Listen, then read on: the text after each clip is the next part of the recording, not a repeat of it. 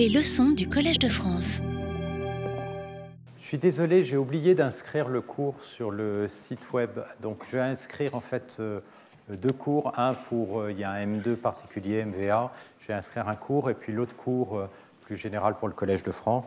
Vous n'êtes pas obligé du tout de vous inscrire dans sur les challenges dans le cadre de ce cours, sauf si vous voulez valider le cours pour un master. Voilà. Euh, donc on va euh, reprendre, donc maintenant plus d'un point de vue, euh, disons, de traitement du signal, de traitement de la donnée elle-même, c'est-à-dire de x de u. Et ce dont je vais parler au départ, c'est donc de la construction de représentations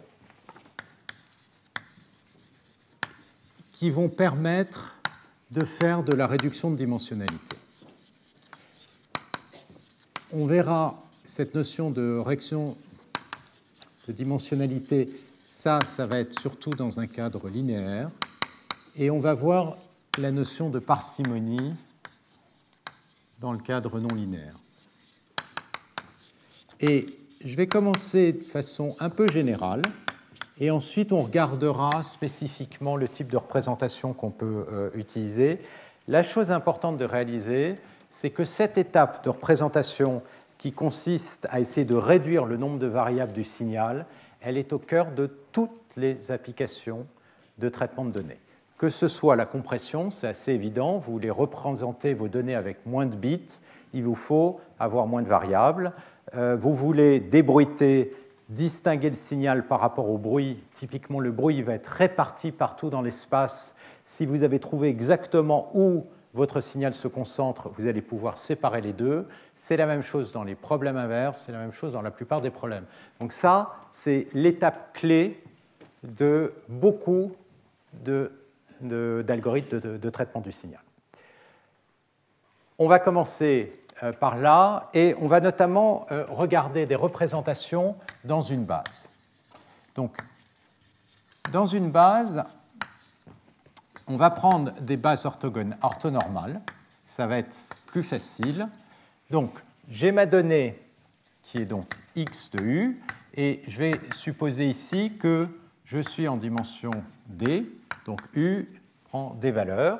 Et ce que je vais essayer, c'est de représenter x dans une base de mon espace euclidien RD avec une base orthonormale parce que ce sera plus facile d'avoir une base orthonormale. Comme je suis en dimension d, la base orthonormale, elle va avoir des vecteurs. D'accord? Donc, ça va être une base, mais une base orthonormale. Alors, je vous rappelle ce que ça veut dire que la base est orthonormale. Ça veut dire que chacun euh, des vecteurs sont euh, orthogonaux, c'est-à-dire si je prends le produit scalaire entre un GM et un Gm', et eh bien ça, je vais l'écrire delta de m moins m', c'est-à-dire que ça vaut 1 si m égale m', et 0 sinon, si les deux vecteurs sont différents.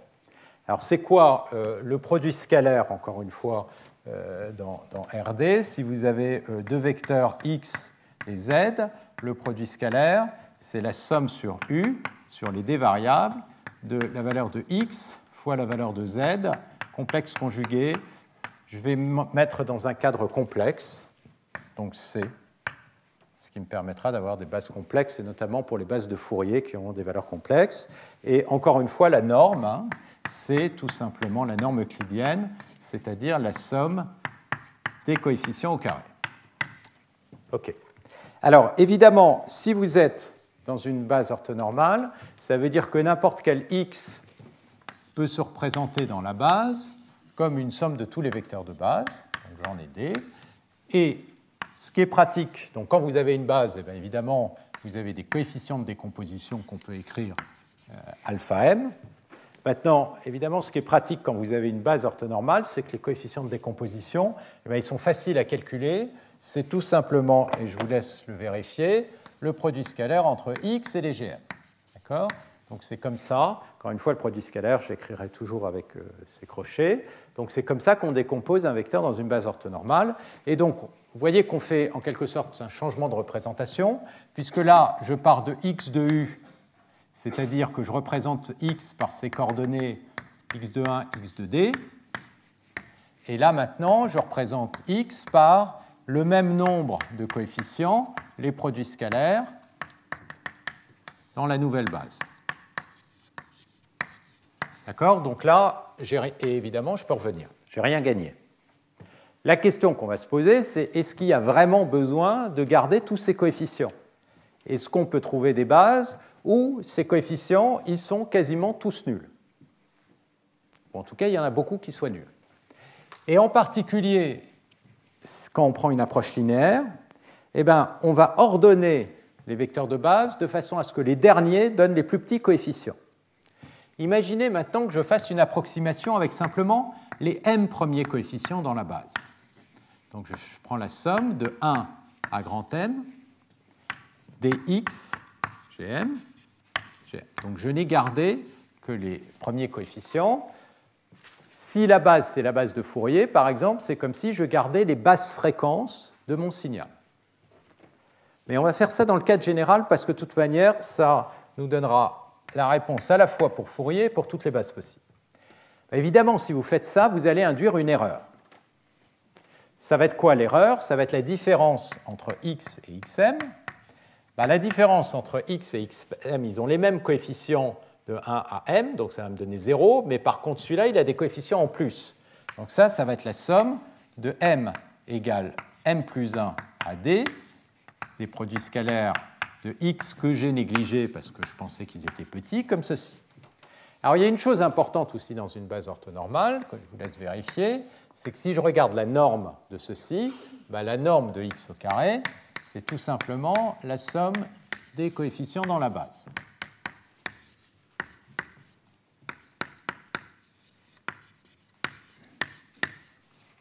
Donc ça va être quoi la taille de l'erreur? Bah, l'erreur epsilon m qui est l'erreur d'approximation. Donc là, j'ai fait une réduction de dimensionnalité, d'accord? Je n'ai gardé que m coefficients.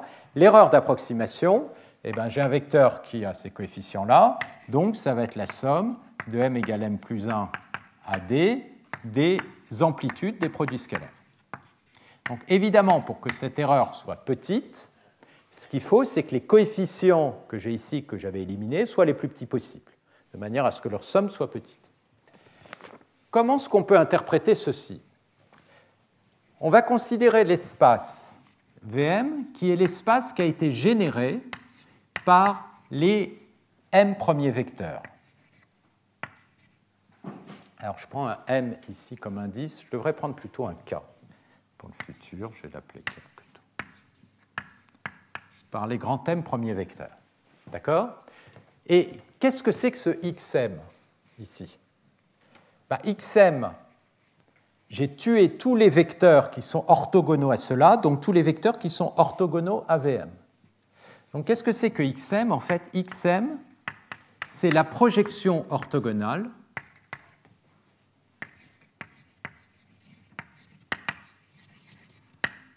de x dans Vm.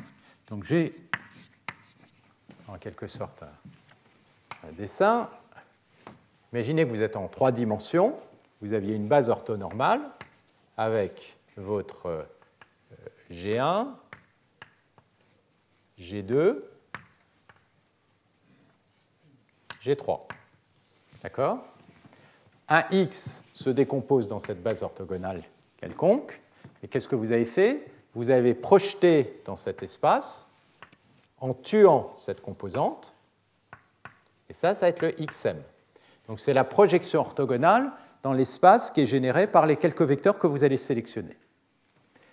Et tout le problème qu'on se pose quand on fait la réduction dimensionnalité linéaire, c'est quel va être le choix d'une bonne base telle que je puisse tuer le maximum de coefficients donc avoir le m le plus petit possible, tout en ayant une erreur d'approximation la plus petite possible, voire négligeable. Si je peux effectivement avoir une erreur négligeable, ben, Ça veut dire que j'ai essentiellement pas perdu d'informations. Je vais par exemple pouvoir restaurer une image de qualité quasiment parfaite avec beaucoup moins de coefficients que le nombre de coefficients d'origine. Alors qu'est-ce qui va rentrer en jeu? Ce qui va rentrer en jeu, comme je l'ai dit, ça va être l'amplitude de l'erreur. L'amplitude de l'erreur, elle va dépendre de quoi? Ben, Elle va dépendre de la vitesse de décroissance des coefficients. Donc, ce que vous allez regarder, c'est cette vitesse de décroissance.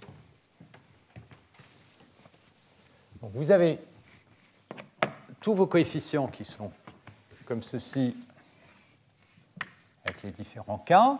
Je vais regarder le produit scalaire de x avec les gk en fonction de k. Et puis ce que vous espérez, c'est que les plus grands coefficients, ils sont surtout au début. D'accord? C'est pas forcément, euh, ça peut bouger comme ça, mais qu'au bout d'un moment, eh ben, tout cela, ils sont tout petits. Parce que qu'est-ce que c'est que epsilon m? C'est la somme de tous les coefficients au-delà du m. Qu'est-ce qu'on va regarder pour comprendre l'erreur d'approximation? Eh bien, ce qu'on va regarder, c'est la vitesse de décroissance. Et donc, vous avez un résultat qui n'est pas compliqué à vérifier, c'est que si les coefficients, et c'est toujours plus ou moins le même genre d'inégalité qu'on regarde, si les coefficients de décomposition y décroissent comme une certaine constante c fois l'indice k à la puissance moins alpha, c'est-à-dire que si k est suffisamment grand, ben, ça commence à devenir très petit. D'accord? Alors à ce moment-là, votre erreur, epsilon m, elle va être plus petite que c carré m à la puissance 1 moins 2 alpha.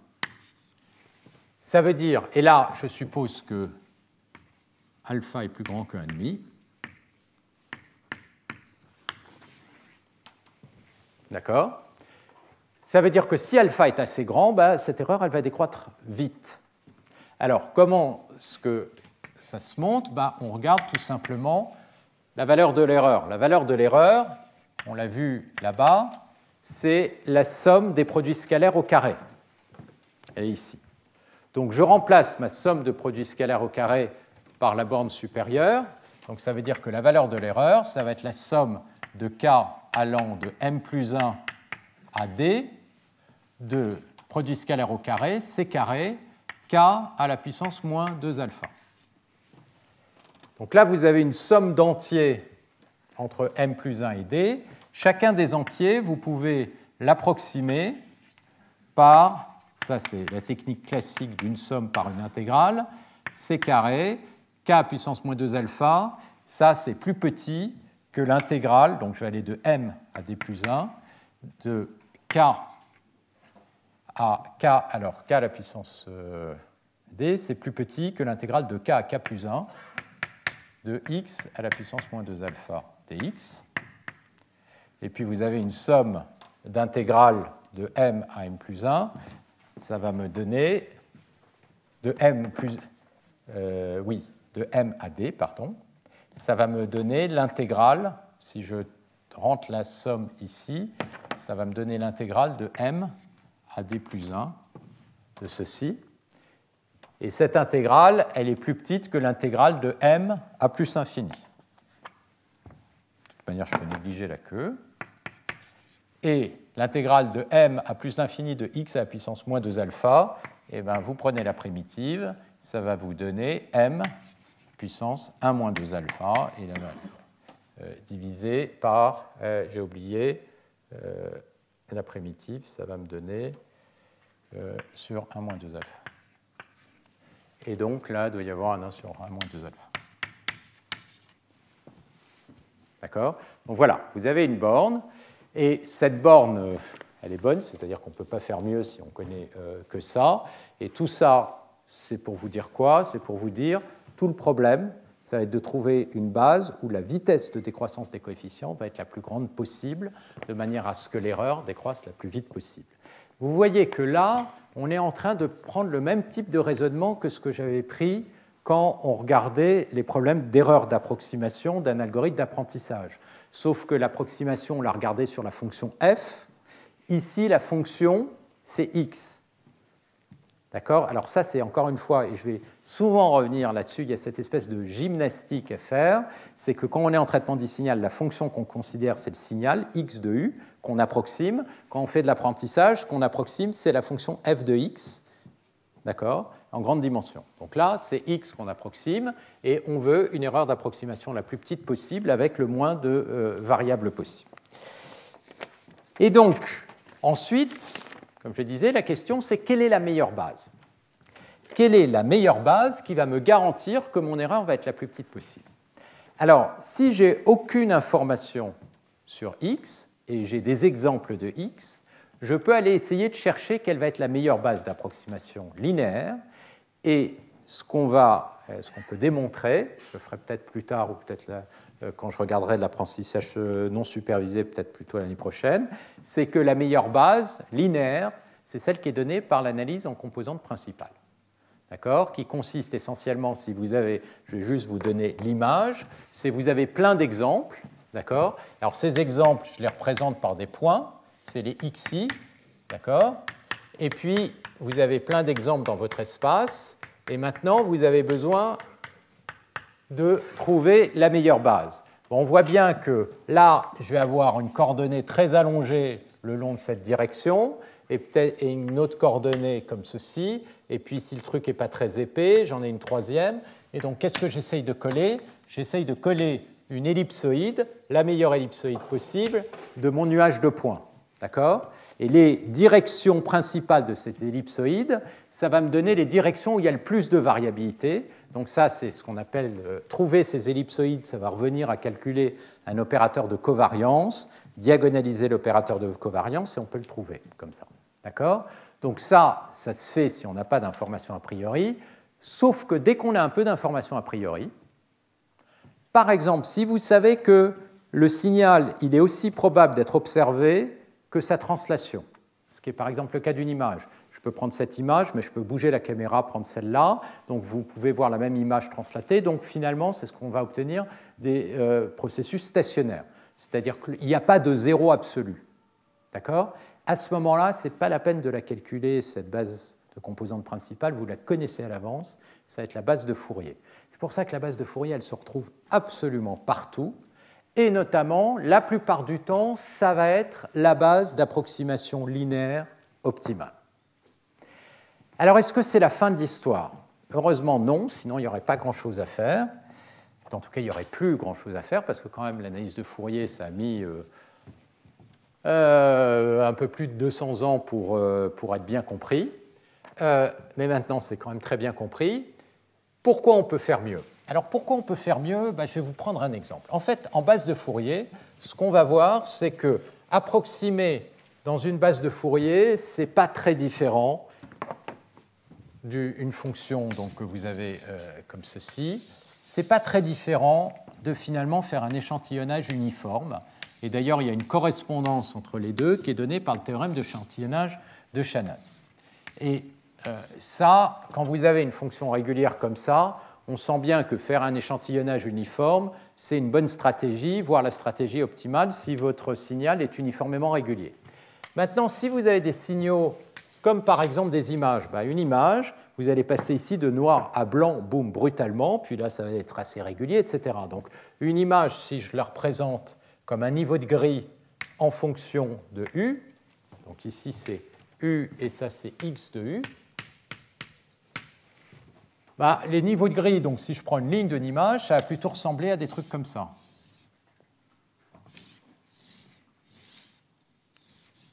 Plutôt des trucs réguliers par morceau.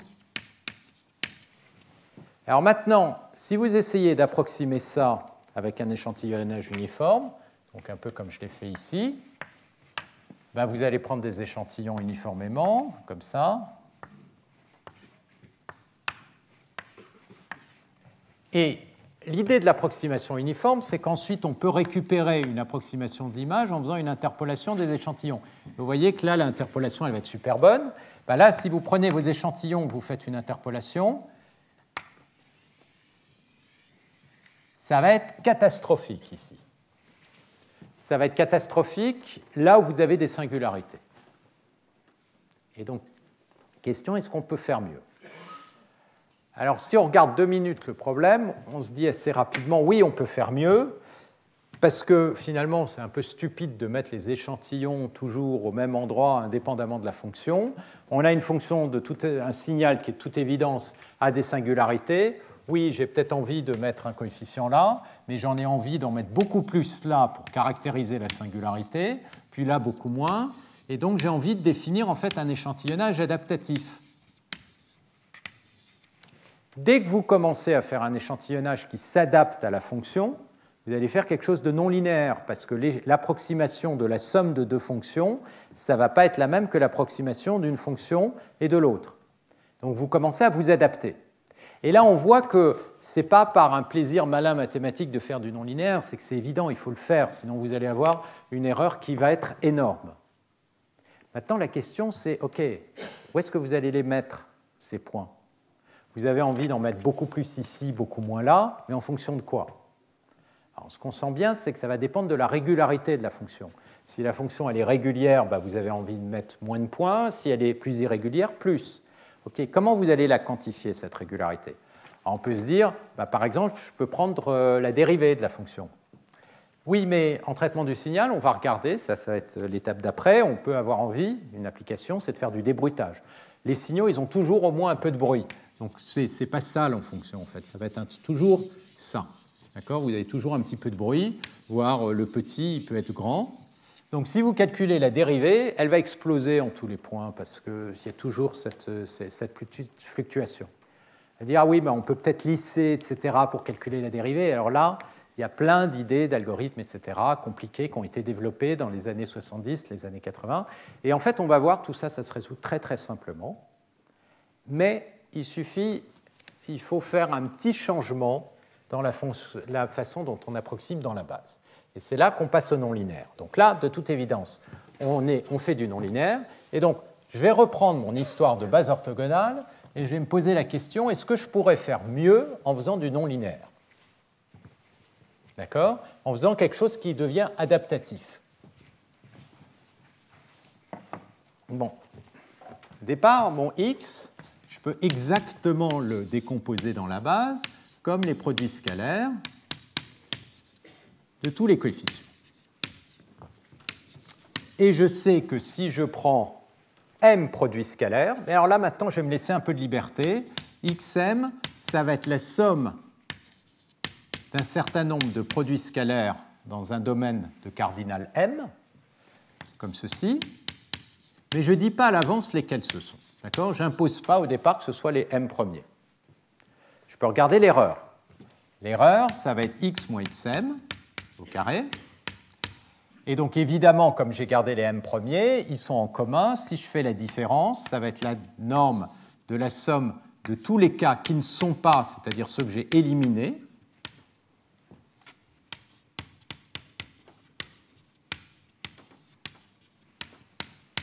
et la somme d'un vecteur dans une base orthogonale, eh c'est la somme de ses coefficients. Donc c'est tout simplement la somme, autrement dit l'énergie, de tous les coefficients que j'ai éliminés.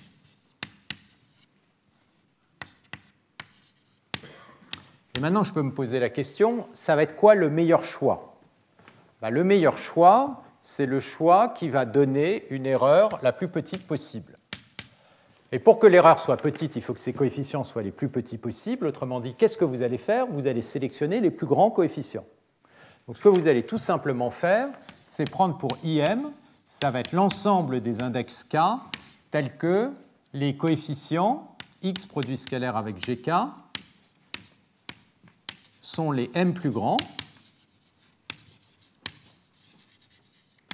Autrement dit, ça revient à dire que vous avez trouvé un seuil et vous allez prendre tous les coefficients au-dessus d'un seuil qui va dépendre de m. Donc en fait, ce que vous avez fait, c'est quelque chose de différent. Vous avez des coefficients, mais en fait, vous ne savez pas très bien où est-ce qu'ils sont les grands et les petits coefficients. Il peut y en avoir des grands au départ, mais il peut, puis des petits, puis il peut y en avoir ici, je vais prendre leur valeur absolue, puis il peut y en avoir aussi ici, etc. Au lieu de dire, je garde bêtement les m premiers ce qui est idiot parce qu'il y en a des grands ailleurs, donc je vais avoir une grande erreur. Parce que vous faites, c'est quelque chose de différent. Vous faites un seuil. Vous dites, moi, les coefficients que je vais garder, c'est tous ceux qui sont au-dessus du seuil Tm. Et je vais adapter le seuil de manière à ne garder que m coefficients à la fin.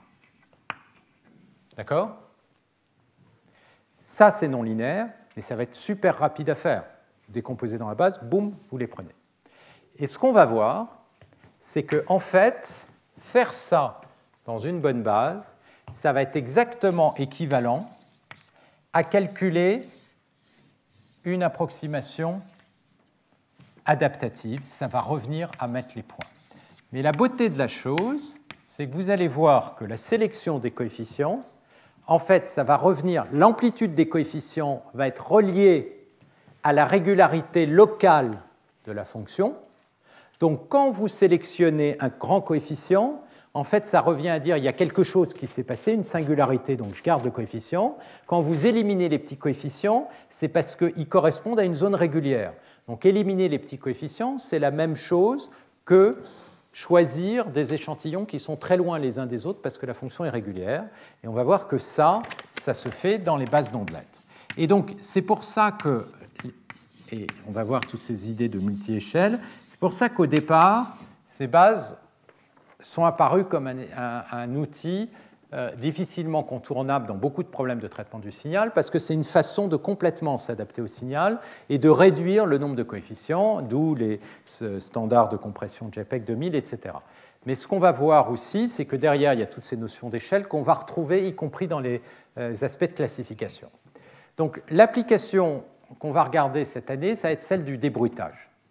Et il y aura en particulier, euh, je crois, le 14 donc, euh, euh, février, il me semble, la semaine prochaine, il n'y a pas cours, d'accord? Et donc, c'est la semaine d'après. il y aura un exposé de Jean-Michel Morel qui vous fera un peu un état de l'art des techniques les plus avancées de débruitage. Mais avant, ce que je vais faire, c'est rentrer dans cette problématique de débruitage et pour essayer de faire un peu la base de tout ça. Donc, voilà, donc ça c'est la première euh, idée importante. Du non-linéaire, c'est important dès que vous avez des choses qui ne sont pas uniformément régulières. Et euh, ce n'est pas forcément compliqué, ça se fait avec du seuillage. Et on va le retrouver encore une fois dans les réseaux de neurones. Pourquoi? Parce qu'un neurone, ça a une fonction d'activation qui, avec le biais, permet de faire du seuillage. Et donc, ça implémente. Un neurone, c'est peut-être une petite fonction tout à fait élémentaire et simple, mais d'un autre côté, à cause de cette fonction non linéaire qui apparaît, eh bien, ça peut faire des choses qui deviennent très flexibles quand on les met toutes ensemble les unes avec les autres. Alors, pour rester sur le traitement du signal, on va regarder une application qui est évidemment très importante, qui sont les problèmes de débruitage. Et cette application, ça va être aussi l'occasion de retrouver ce problème de dilemme entre biais et variance, fluctuation euh, aléatoire et le biais de modèle dans un contexte un peu plus simple que celui euh, euh, de l'apprentissage statistique. Et là, ce que je suis en train de faire, en fait, c'est vous montrer que au départ, il y avait ces trois grandes colonnes, ces trois types de problèmes en apparence très différents, traitement du signal, modélisation stochastique et apprentissage statistique. Ce que je vous avais dit, c'est qu'il y a un certain nombre de thèmes en commun qui parcourent, les problèmes de régularité, les problèmes de complexité. Et donc là, c'est ce qu'on va voir, c'est que cette notion de complexité, c'est-à-dire de dilemme entre biais et variance, on va le retrouver aussi bien en traitement du signal qu'on l'a vu apparaître euh, dans le cas de l'apprentissage statistique. Alors dans le cas du débruitage, quel est le problème? Les données x de u, on ne les récupère pas telles quelles, on les récupère avec l'addition d'un bruit que je vais appeler B2. Donc ce que j'ai, c'est des données contaminées. Et il y a beaucoup de façons de modéliser ce genre de choses. La manière dont je vais modéliser ici, c'est que je vais construire un modèle déterministe. Alors ça peut paraître bizarre, mais je vais l'expliquer pourquoi. Je vais construire déterministe de x, alors que je vais construire, je vais utiliser un modèle aléatoire du bruit. Alors pourquoi? En fait, le bruit, ce n'est pas très compliqué. La plupart du temps, dans beaucoup de problèmes, euh, le bruit de capteur, le bruit de transmission. Ça peut se modéliser avec des processus, par exemple du bruit gaussien quand vous avez du bruit électronique. Vous pouvez avoir du bruit impulsionnel, mais on arrive assez bien à construire des modèles aléatoires de ça. Le signal, lui, il est beaucoup plus compliqué. Le signal, c'est une image, c'est un son, il y a énormément de structures de régularité, on a énormément de problèmes pour définir un bon modèle stochastique. Je répète encore une fois, un modèle stochastique, c'est un modèle beaucoup plus fin. Un modèle déterministe, ça consiste à dire bêtement, X, il appartient à un certain ensemble oméga, d'accord? Par exemple, c'est des images niveau de grille entre 0 et 1, il y a des contours, il y a des trucs, mais je n'ai pas de modèle stochastique. Un modèle stochastique, ça consiste à dire, en plus dans oméga, je vais avoir des concentrations, très forte probabilité de me retrouver dans des endroits comme ici, et je connais exactement la densité de probabilité. Ça, je peux le faire pour ça, parce qu'en fait, cette espèce de densité de probabilité, elle risque d'être assez simple. En fait, je vais pouvoir peut-être y coller une gaussienne euh, là-dessus. Ça, ça va être beaucoup plus dur. Donc, on commence avec l'info qu'on a. D'accord? Et ça, j'insiste là-dessus, les modèles euh, stochastiques, c'est une façon de raffiner les, modèles. La modélisation, au départ, c'est vous qui la choisissez, ensuite vous euh, utilisez les maths qui lui correspondent. Donc voilà le modèle. Donc, qu'est-ce qu'on va essayer de faire? On va essayer d'éliminer le plus possible de bruit. Éliminer le bruit, ça veut dire qu'on va calculer un estimateur. Donc là, on se retrouve en stat. Alors, la somme des deux, je vais mettre une grande lettre ici, parce que ça, c'est aléatoire. Ça, c'est déterministe. Ça, c'est aléatoire. La somme d'un truc déterministe plus aléatoire, ça vous donne quelque chose d'aléatoire. À U fixé, ça, c'est une constante, considérée comme une constante, qui va changer d'un x à l'autre, mais euh, modélise comme une constante. Ça, c'est une variable aléatoire. Ça, c'est une variable aléatoire. Et donc, à partir de ceci, ce que je vais faire, c'est calculer un estimateur x tilde de x de u en appliquant un opérateur L sur les données. Cet opérateur, ce que j'espère, c'est qu'il va essentiellement me tuer le bruit et garder le signal, plus éventuellement un peu de bruit résiduel. D'accord? Donc ça, ça va être l'estimateur euh, statistique. Et puis, ce que j'aimerais, c'est par exemple minimiser l'erreur. Alors, ça s'écrit comme ça souvent, euh, mean square error c'est euh, l'erreur moyenne quadratique, c'est-à-dire que le risque, ici, on va dire comme étant l'erreur moyenne entre x et l'estimateur, c'est-à-dire l'opérateur appliqué à z au carré, et la moyenne, elle va être prise en moyenne sur quoi? Sur la distribution du bruit. D'accord? Pour un x fixé, ce que vous aimeriez, c'est que ça, ce soit le plus petit possible. Et donc l'idée, ça va être d'essayer de voir si on peut malgré tout trouver un modèle du signal où on sait qu'il est concentré et on va projeter. Donc ça va être quoi? Donc on va avoir deux types d'approches pour faire ça. On va avoir les premières approches qui sont des approches linéaires. Donc encore une fois, une approche linéaire, ça va revenir à faire un modèle linéaire du signal et un modèle linéaire, ça va être essentiellement de dire, eh ben, à l'intérieur de mon espace oméga, eh bien, le signal il va se concentrer sur un espace linéaire. Et le bruit, par contre, on va ici utiliser un modèle de bruit qui est souvent rencontré, c'est ce qu'on appelle du bruit gaussien, du bruit blanc gaussien. Alors le bruit blanc gaussien, ça veut dire essentiellement que le, bruit, il est uniformément distribué dans votre espace. D'accord? Donc votre bruit, il peut être absolument partout, alors que votre signal, vous savez qu'il se trouve quelque part là. Donc comme vous savez que votre signal est quelque part là, eh ben, vous allez essayer d'éliminer toutes les composantes du bruit qui ne sont pas dans cet espace-là. Donc ce que vous allez faire, c'est projeter dans cet espace ici. Alors, d'abord, je vais juste préciser. Un modèle gaussien, Alors déjà, bruit blanc. Un bruit blanc, ça veut dire que toutes les variables du bruit, alors déjà, on va supposer qu'elles ont une moyenne nulle, où on soustrait la moyenne pour tout U, et ce sont des variables qui sont non corrélées. c'est-à-dire que la corrélation en un point U et en un point U' du bruit est égale à 0. D'accord?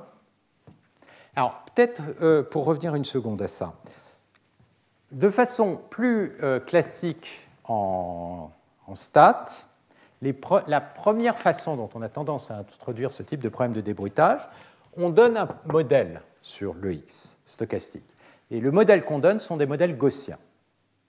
Et du coup, on arrive, et on le verra, à montrer que l'estimateur optimal, c'est un estimateur linéaire. Parce que finalement, dès que vous avez des processus gaussiens, le mieux que vous puissiez faire, c'est du linéaire. En fait, ce qui se passe, l'avantage de prendre un modèle déterministe euh, ici, c'est qu'on va voir que le non linéaire être très souvent beaucoup plus efficace que du linéaire dès qu'on sort de cette hypothèse de gaussianité. Alors dans le cas du bruit, dire que le bruit euh, est gaussien, ça veut dire quoi? S'il est indépendant, ben, d'abord, de dire que le, bruit est gaussien, ça veut dire que la probabilité, il y a une densité de probabilité pour que euh, euh, le bruit soit égal à une certaine valeur, disons petit b, et cette densité de probabilité, ça va être une constante que j'ai ici appelée z, et la densité de probabilité, ça va être e puissance moins b, la matrice de covariance inversée euh, b euh, sur 2.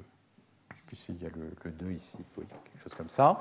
Donc ça veut dire que la densité de probabilité dans le cas d'une gaussienne, c'est une exponentielle d'une fonction quadratique euh, des valeurs. Alors le fait que le bruit soit blanc, ça veut dire que la covariance ici, c'est... ah, excusez-moi, ça c'est pour U différent de U'. Et si U égale à U', vous allez avoir l'espérance de B de U au carré, et l'espérance de B de U au carré, ça va être la variance, ça va être sigma carré. Donc ça veut dire que la covariance, matrice de covariance, c'est sigma carré fois l'identité.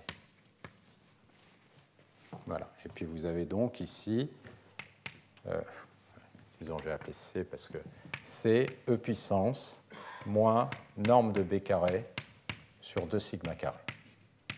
Ça, c'est dans le cas bruit blanc gaussien. D'accord?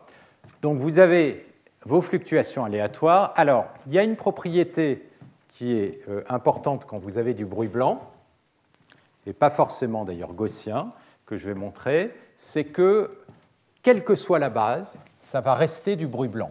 Autrement dit, un bruit blanc, c'est un bruit qui est complètement isotropique dans l'espace. Il n'a aucune direction préférentielle. Alors, ça c'est quelque chose que je vais montrer ici rapidement, c'est que si vous regardez le changement de représentation du bruit, c'est-à-dire si vous regardez les produits scalaires que vous allez obtenir, si vous faites un changement de représentation dans une base, vous prenez une base B, ben vous pouvez calculer dans cette base les coefficients du signal bruité. Donc c'est ce qu'on va faire. Le produit scalaire de z dans la base, bah, ça va être égal au produit scalaire de x dans la base et plus le produit scalaire du bruit. Et la question qu'on va se poser, c'est est-ce que si maintenant on se pose dans cette base, ça ne peut pas devenir très facile de trouver le bon estimateur? Et comment on va le trouver? Eh bien, On va faire quelque chose de très brutal, on va simplement garder certains coefficients et en mettre à zéro d'autres, ce qui va être équivalent à faire de la projection dans un sous-espace généré par les vecteurs qu'on va avoir envie de garder. Donc la première question pour essayer de comprendre la nature et la précision de ce type d'estimateur, c'est de comprendre si je change de base, qu'est-ce que le bruit va devenir? Est-ce que quelles sont les propriétés statistiques du bruit? Et euh, ce qu'on peut montrer euh, facilement, c'est que si B est un bruit blanc,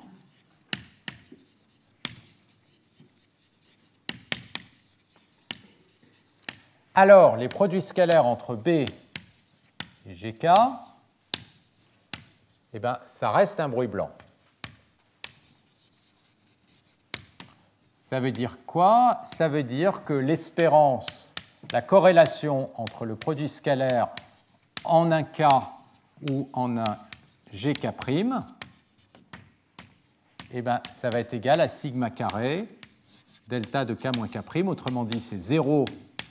Alors, delta, la notation, ça veut dire que euh, pour un k, un delta, c'est quelque chose qui vaut 1 en 0 et 0 ailleurs. Donc delta de k moins k', ça vaut 0 si k différent de k'. J'utilise cette notation parce qu'on l'utilise beaucoup en traitement du signal. Donc euh, ça, ça vaut 0. Les deux points sont non corrélés. Si k est différent de k', et si k égale à k', bah, ça me redonne la variance. Alors comment est-ce qu'on euh, montre ça? On le montre en calculant directement cette quantité. D'abord, c'est quoi B produit scalaire avec GK B produit scalaire, ben, un produit scalaire, c'est la somme sur tous les U de la valeur du bruit, B de U, fois GK de U, éventuellement complexe conjugué. D'accord? Donc ça, c'est une variable aléatoire. D'accord? Parce que B de U, c'est des variables aléatoires, et ça, c'est des constantes. Donc, c'est des combinaisons linéaires de variables aléatoires. Alors, si B est gaussien, vous avez une combinaison euh, linéaire de, variables aléatoires gaussiennes, ça reste gaussien. Donc, quand vous allez faire un changement de base, vous gardez quelque chose de gaussien. Si vous partez de quelque chose de gaussien. Maintenant, si vous faites cette espérance, ça va être l'espérance de la somme sur U, d'accord, de euh, B de U GK de U. Alors là, normalement, excusez-moi, il faut que je rajoute des complexes conjugués. Si, euh, je me suis mis en, réel. Hein. Euh, non, si je suis en complexe, à chaque fois, il faut que je mette des complexes conjugués. Si je suis en réel, je peux les oublier. Donc là, j'ai mis complexe conjugué, je vais continuer.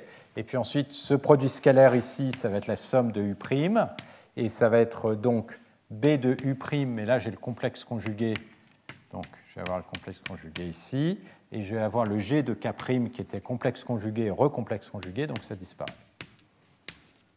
On obtient ceci. Et maintenant, les sommes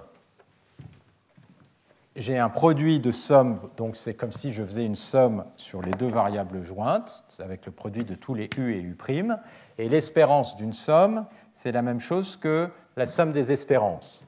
Donc je vais avoir la somme sur U et U', des GK de U, GK',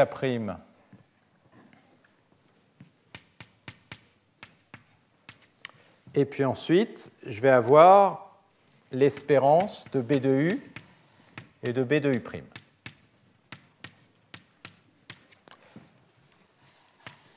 Euh, mais l'espérance de B de U fois de B de U', comme j'ai un bruit blanc, ça c'est sigma carré delta de U moins U'. Autrement dit, ça c'est 0, sauf si U est égal à U'. Si U est égal à U', la double somme, ça va devenir une simple somme. Et ce que je vais obtenir ici, du coup, ça va être sigma carré somme sur U de G de K et G de K'. Autrement dit, je vais obtenir le produit scalaire de G de K et de G de K'. Euh, et comme le produit scalaire de G de K et de G de K', c'est égal à 1 si K est égal à K' et 0 sinon, eh bien j'obtiens cette inégalité-là. D'accord? Donc ça consiste juste à exprimer chacun des produits scalaires vous exprimez chacun des produits scalaires, ça c'est le premier, ça c'est le deuxième. Vous séparez les parties qui sont des coefficients déterministes. Et eh bien, les coefficients déterministes, vous pouvez les sortir de l'espérance. Et les coefficients stochastiques, ben, c'est eux que vous allez calculer quand vous allez calculer l'espérance par rapport à B. Et quand vous avez une espérance d'un produit, ça vous donne la covariance. Et comme c'est un bruit blanc, eh bien, je l'ai dit, la covariance, elle va valoir 0, sauf si U est égal à U'. Et si U est égal à U', vous récupérez somme des de GK de U, GK de U', c'est-à-dire ça, c'est une base orthogonale. Donc, ces calculs, leur difficulté, c'est juste de voir qu'est-ce qui est aléatoire et qu'est-ce qui n'est pas aléatoire. Autrement dit, quand vous calculez une moyenne, c'est une moyenne par rapport à quoi? Et c'est pour ça que j'ai insisté au départ, x ici, il est déterministes, ça c'est stochastique. Les moyennes, c'est des moyennes par rapport au bruit qu'on va calculer. Le bruit, Lui, par contre, quelle que soit la représentation, ça reste un bruit blanc. Alors, la conséquence de ça, c'est que quand on va, on va regarder maintenant un, un estimateur très simple, qui va être l'estimateur par débruitage en faisant une projection linéaire qui va exactement correspondre au type d'approximation qu'on a utilisé juste précédemment. C'est-à-dire, les types d'approximation qu'on avait utilisés précédemment, ça consistait à calculer des projections dans des espaces VM de X qui consistaient tout simplement à ne garder, donc c'est des opérateurs linéaires, que les m premiers composantes du vecteur. D'accord? Et maintenant, on va se poser la question, si pour L, je prends cet opérateur-là, autrement dit x tilde, ça va être la projection de m dans z. Encore une fois, pourquoi c'est pas idiot de faire ça?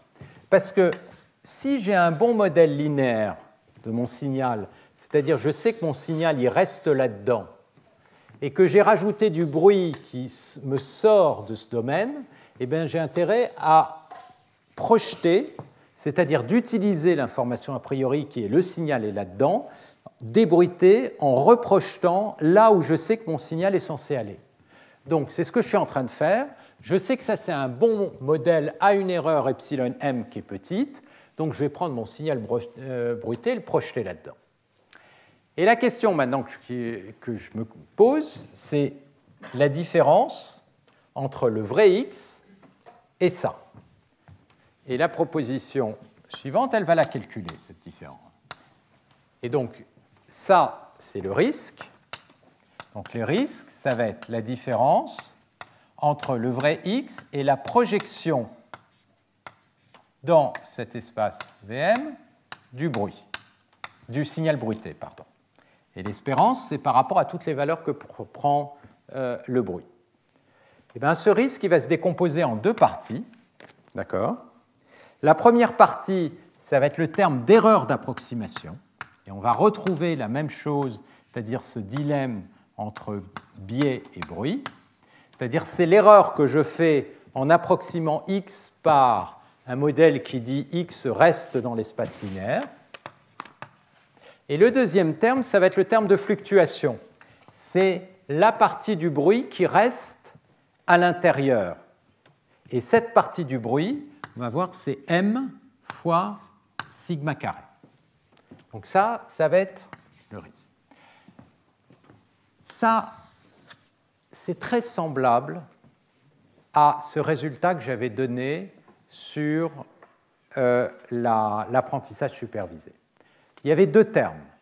Il y avait un terme de biais, c'est-à-dire un terme d'approximation ici, et puis il y avait un terme qui était le terme de fluctuation. Et le terme de fluctuation, on a vu qu'on pouvait le contrôler avec le log de la taille des euh, classes de, fonctions qui permettaient de, faire ce calcul euh, d'apprentissage. et on a vu que le log de h, c'était en fait proportionnel à m, le nombre de paramètres. Donc on voit apparaître la même chose. La différence ici, c'est que le risque, je ne le calcule pas en probabilité, c'est-à-dire je ne suis pas en train de dire avec forte probabilité la valeur elle est au-dessous d'un certain epsilon. Là, j'ai la possibilité de le calculer en moyenne. Donc ça, c'est ce qu'on appelle vraiment le terme de biais, et ça, c'est le terme de variance. Donc on a une erreur qui est en fait un terme de variance, et ça, c'est ce qu'on appelle le terme de biais. Alors, je vais le montrer. Ça, ça se montre véritablement euh, en une ligne.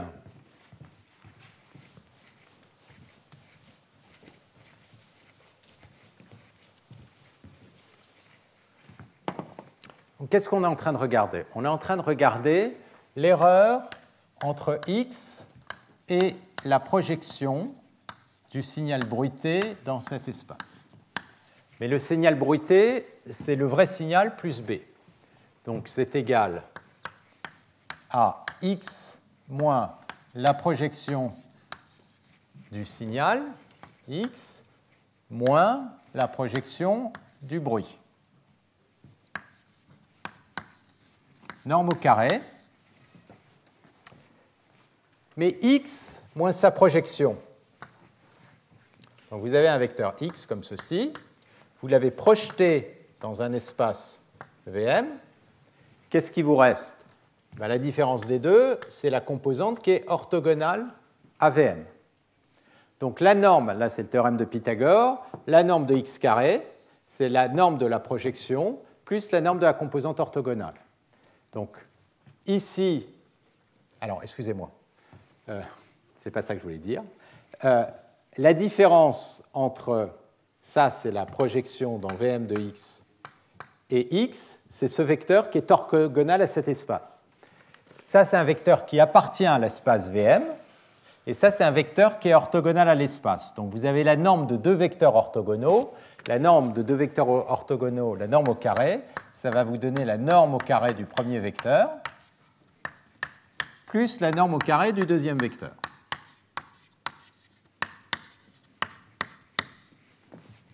Si maintenant vous prenez l'espérance, donc tout ceci en moyenne, ben, vous rajoutez l'espérance,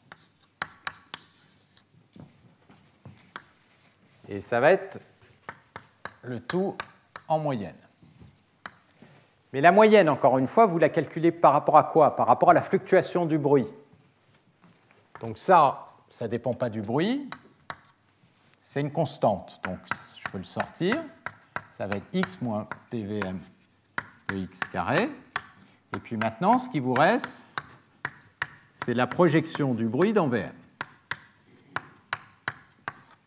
OK, donc on va calculer ça. C'est quoi la projection du bruit dans VM ben, Les projections du bruit dans VM, ça consiste à prendre le bruit.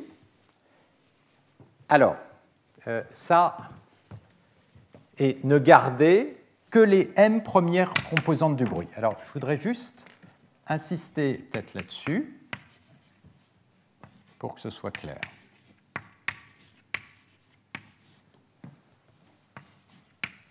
Ça, c'est une chose euh, qui est vraiment importante d'avoir l'habitude. C'est que quand vous prenez une base orthogonale, une famille orthogonale,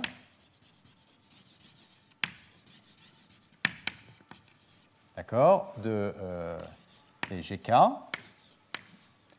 si vous définissez un espace qui est généré par une sous-famille, D'accord Projeté dans cet espace, je l'ai déjà dit, mais je réinsiste, c'est consiste tout simplement à ne garder que les coefficients de décomposition dans les m premiers vecteurs de la base. Donc je fais ça pour le bruit, ça consiste à garder ceci. La norme au carré de cette quantité, eh ben, vous voyez, c'est pour ça que c'est facile quand on est dans une base orthogonale. Tout est facile, les normes et tout, tout est facile à calculer. La norme au carré, c'est la somme des coefficients au carré. L'espérance de la norme, ça va être la somme des espérances des coefficients au carré. Mais la proposition que je viens d'effacer, j'aurais pas dû effacer, que j'ai démontré tout à l'heure, c'est que l'espérance du produit scalaire au carré, c'est sigma carré. Donc chacun de ces coefficients, si j'ai du bruit blanc, ça va être sigma carré. J'en ai m, ça me donne m sigma carré. Donc, ce qu'on voit, c'est qu'en fait, le risque, c'est bien la somme de deux composantes. C'est l'erreur de modèle quand j'ai modélisé x par sa projection dans mon espace, plus la fluctuation du bruit. Et la fluctuation du bruit, bah, il en reste parce que euh, le bruit projeté là-dedans, j'ai toujours m variables libres, c'est chacun des produits scalaires, et chacune de ces variables libres, ça produit une variance de sigma carré, et comme j'en ai m, la variance totale, ça va être m sigma carré. Et donc ça, c'est ma fluctuation totale. Et donc maintenant, comment on peut régler ce biais entre cet équilibre entre biais et variance? Si vous vous souvenez, vous avez dit, quand on fait de l'apprentissage, mais d'une manière générale, quand on a un problème de biais-variance, il va falloir régler les deux. La variable ici que j'ai en main, c'est le m. Je peux garder plus ou moins de coefficients dans ma base. c'est-à-dire que quand j'ai fait l'estimateur, j'ai projeté dans la base, donc j'ai gardé les m premiers coefficients. Si m est grand, je garde beaucoup de coefficients. Du coup, je vais avoir une petite erreur de modèle. Mais par contre, je vais avoir une grosse erreur de bruit. Si m est petit, je vais avoir une toute petite erreur de bruit, mais potentiellement, je peux avoir une grosse erreur de modèle. C'est la même chose, c'est l'équivalent d'une certaine manière de mon log en grande dimension h, ici, sauf que là on travaille en basse dimension, mais j'ai ça, ça va être le terme de biais, c'est-à-dire l'erreur que je vais essayer de contrôler. Et ça, si vous vous souvenez, c'est l'erreur d'approximation en grande dimension, c'était le risque de F1. D'accord? Et puis de l'autre côté, je vais avoir le M sigma carré. Alors là, il est un peu plus simple, hein, ça va être une droite, c'est M sigma carré. Et puis je vais prendre le moment où je croise les deux. Et donc le bon M, ça va être à peu près celui-là, celui pour lequel les deux se croisent. D'accord? Et c'est comme ça que vous allez fixer. Donc évidemment, où est-ce que ça va se croiser? Ben, Ça dépend de la vitesse de décroissance. Si vous avez un très bon modèle d'approximation linéaire, ça va se croiser vite. Alors, imaginez que votre signal soit régulier. Le signal est régulier, alors je vais le mettre plutôt au milieu. J'aurais sans doute dû commencer par là.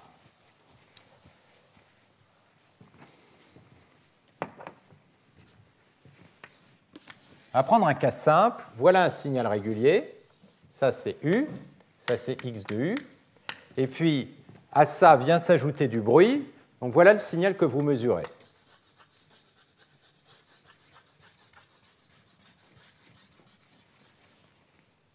D'accord? Maintenant, vous avez un problème de débruitage, vous devez enlever le bruit. Donc vous avez envie de calculer une estimation à partir de ça. Donc là, on regarde ce problème vous n'avez jamais fait de maths, jamais de traitement du signal, vous pouvez quand même voir euh, ce qu'on a envie de faire. Le signal sous-jacent, il est régulier, vous avez une fluctuation. Ce qu'on a envie de faire, c'est de moyenner le signal. C'est de moyenner le signal plus bruit. Et si on moyenne sur un domaine euh, de ce style, eh ben, les fluctuations du bruit, elles vont être considérablement atténuées. La moyenne du signal, comme le signal ne varie pas trop, ça ne va pas trop bouger, et vous allez obtenir une espèce de courbe comme ça qui va fluctuer autour des valeurs. D'accord? Donc là, vous avez fait du Moyen Âge. La question, c'est sur combien de valeurs vous allez moyenner? Si vous moyennez sur très peu de valeurs, vous allez introduire aucune erreur sur le signal, évidemment, vous allez laisser beaucoup de bruit. Si vous moyennez sur beaucoup de valeurs, vous allez complètement, pratiquement tuer le bruit, mais vous allez introduire une grosse erreur sur le signal parce que le signal, il n'est pas constant. Bon, moyenner, faire ça, quand on va regarder la base de Fourier, c'est exactement faire ce qu'on a dit là. C'est-à-dire, on ne va garder que les m premiers coefficients de Fourier. Garder les m premiers coefficients de Fourier, ça revient à moyenner le signal, et donc c'est de faire du lissage. On va toujours avoir en main un seul paramètre, grosso modo, c'est combien de fréquences on garde, combien on en élimine. Si le signal ici est très régulier, eh bien vous allez vous rendre compte qu'une bonne approximation dans une base de Fourier, ça décroître très vite. Et donc en fait, je vais pouvoir garder peu de fréquences, ce qui revient à dire que je vais pouvoir moyenner sur des grands domaines. Si par contre, j'ai pas de chance et j'ai plutôt quelque chose qui ressemble à une image ou quelque chose qui a le mauvais goût d'avoir des singularités, qu'est-ce qui va se passer? Vous allez avoir un signal comme ça. D'accord? Et maintenant, vous avez du bruit.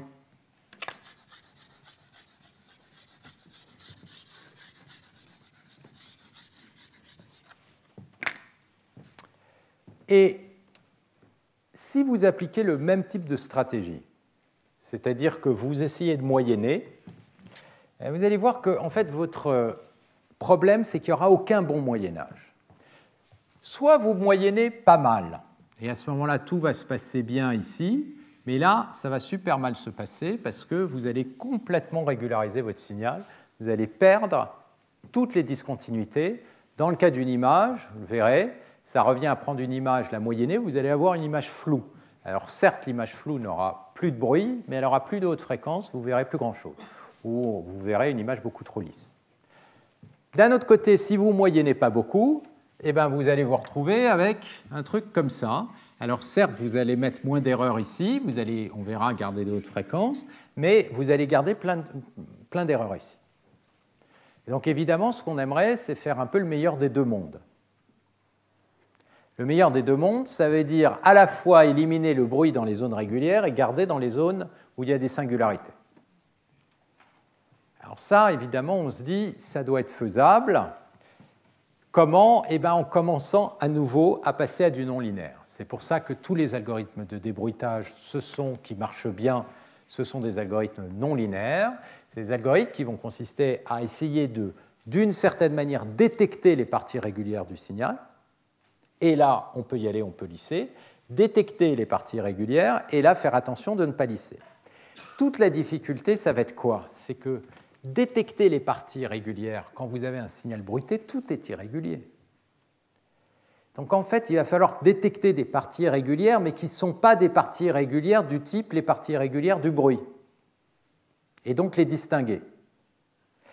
Alors, comment on va pouvoir... Alors ça, ça paraît super compliqué. En fait, il y a une manière de le faire, et je vais terminer euh, là-dessus, qui est très simple quand on se place dans ce cadre-là. C'est exactement l'équivalent de ce que j'avais décrit tout à l'heure pour l'approximation non linéaire de fonctions. La façon de faire, c'est de dire, mais en fait, ce que j'ai fait précédemment, qui consistait à faire une projection sur les m premiers vecteurs de ma base, c'est pas très malin.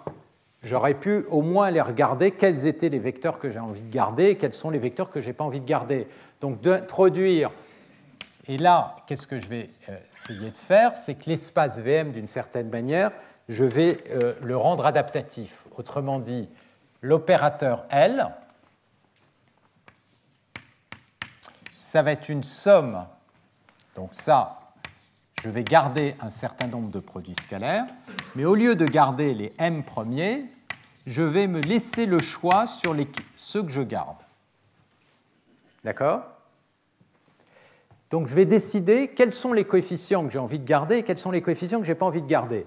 Si je pense à mes produits scalaires, bah, x, produit scalaire avec gk, s'il est parcimonieux, j'ai quelques grands coefficients comme ça, puis j'en ai des tout petits, puis j'en ai d'autres qui se baladent quelque part par là, puis des petits, puis des grands.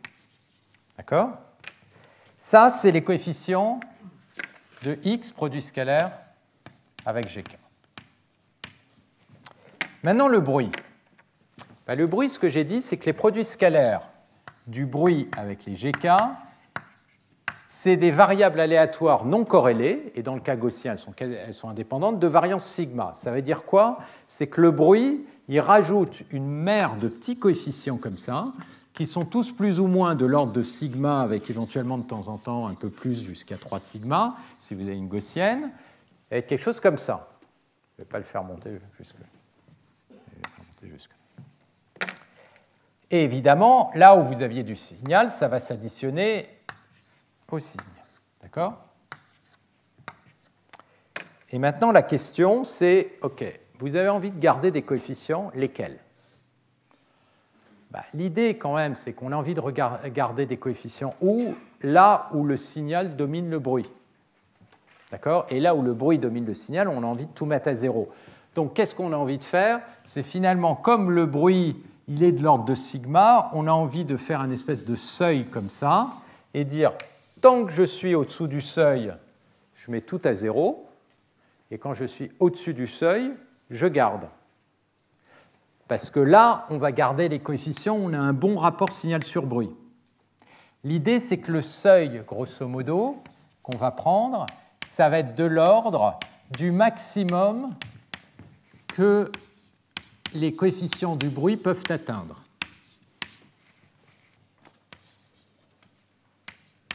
j'ai des coefficients.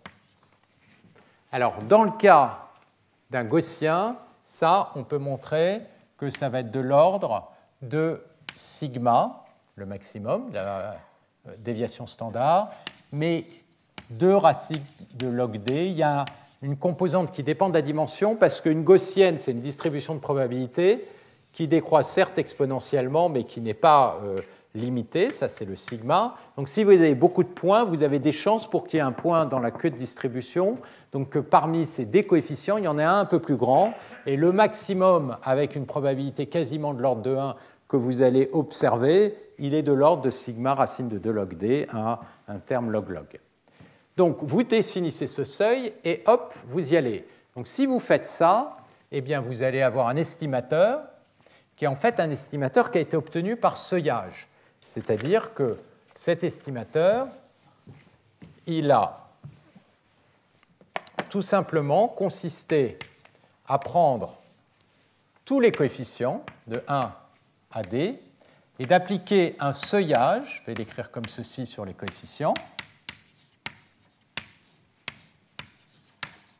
où la fonction ρ de alpha, c'est la fonction qui vaut 0, alors je vais l'écrire plutôt d'abord comme ça, ρ de alpha, donc euh, du produit scalaire, ça va être 0 si alpha est plus petit que la constante t, c'est-à-dire tant que le coefficient est au-dessous du seuil, je la mets à 0, et ça va être égal à alpha si le coefficient est au-dessus du seuil, c'est-à-dire je préserve la valeur.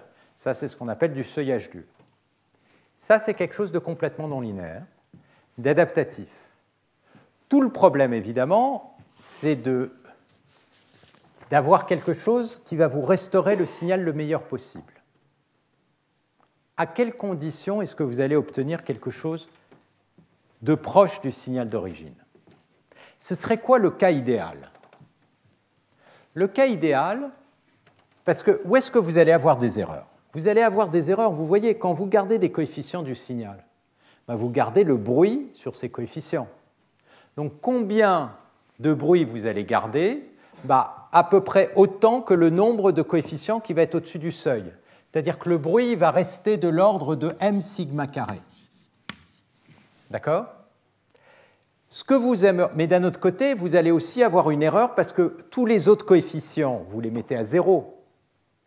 Donc vous avez pris un coefficient du, signal et vous, l'avez mis à zéro. Ce que vous avez perdu, c'est l'amplitude du coefficient du signal. Donc vous allez vous retrouver avec une erreur qui va à peu près ressembler à ça. La différence, c'est que VM, c'est l'ensemble des GK que vous avez gardé, c'est-à-dire tel que le produit scalaire avec le GK était plus grand que le seuil. C'est-à-dire chaque fois que vous changez le signal, l'espace sur lequel vous projetez est différent, vous faites quelque chose d'adaptatif. Mais le point important, c'est que cette erreur, elle va être petite si finalement vous êtes capable de concentrer le signal sur très peu de coefficients. Si vous concentrez le signal sur très peu de coefficients, il va y avoir peu de bruit résiduel. Et là, encore une fois, je simplifie beaucoup, parce qu'on verra qu'il y a d'autres termes, mais ça, c'est des choses qu'on peut euh, aussi contrôler. Et l'erreur que vous avez faite sur tous les coefficients. Donc, ce que vous voulez, c'est que la représentation du signal soit la plus parcimonieuse possible. Parcimonieuse au sens où l'énergie du signal est concentrée dans quelques vecteurs de la base quel que soit le signal que vous allez prendre. Évidemment, x, vous ne le connaissez pas. Si vous connaissiez x, ce serait facile. Parce que si vous connaissiez x, ce que vous feriez, c'est vous direz bah, le premier vecteur de ma base, c'est x, et puis ensuite je prends autre chose, des vecteurs orthogonaux, ce qui fait que là-dedans, j'ai un grand coefficient, et tous les autres seraient zéro. Le problème, c'est que vous ne connaissez pas x. Vous avez des infos a priori, vous savez que x est une image ou des trucs comme ça, ou qu'elle est régulière par morceau. Et donc ce que vous allez essayer de faire, c'est trouver des bases qui vont absorber l'énergie du signal sur le nombre le plus faible de coefficients. Qu'est-ce que ça veut dire? Je retombe sur le problème d'approximation précédent, c'est-à-dire approximer le signal avec le moins de coefficients possible, sachant que le bruit résiduel va toujours être proportionnel au nombre de coefficients restants. Si vous faites de la compression, le problème va être identique. Si vous faites de la compression alors, euh, on ne va pas regarder les problèmes de compression cette année, mais juste pour vous euh, euh, faire le rapport, quand vous faites de la compression, vous allez introduire une petite erreur. une petite distorsion. Vous prenez votre signal, vous voulez le représenter avec le moins de, de bits possible. Mais vous acceptez d'avoir une petite erreur. Évidemment, si on vous donne très peu de bits, vous n'allez pas pouvoir reconstruire le bon signal, mais une approximation la plus fidèle possible. Donc, c'est un peu comme dans le débruitage, vous avez une distorsion et le paramètre que vous avez en main, c'est le nombre de bits. Si vous gardez beaucoup de coefficients, alors il vous faudra beaucoup de bits. En fait, le nombre de bits, on peut le montrer, est à peu près proportionnel au nombre de coefficients qu'on garde.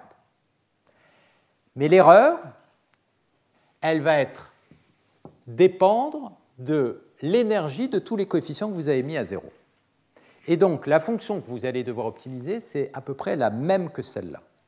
C'est-à-dire, c'est d'un côté, vous voulez avoir le moins de coefficients euh, possible de manière à minimiser le nombre de bits, et de l'autre côté, vous voulez avoir une erreur qui est la plus petite possible. Et donc, systématiquement, on retombe sur le même genre de dilemme entre biais et complexité. Et on retrouve ça dans tous ces problèmes. Et comme je l'ai dit, la difficulté, elle est là. C'est le terme d'approximation. Celui-là, il est toujours plus ou moins fixé, ça c'est euh, la fluctuation. C'est comment trouver ici la bonne base pour que tout décroisse très vite.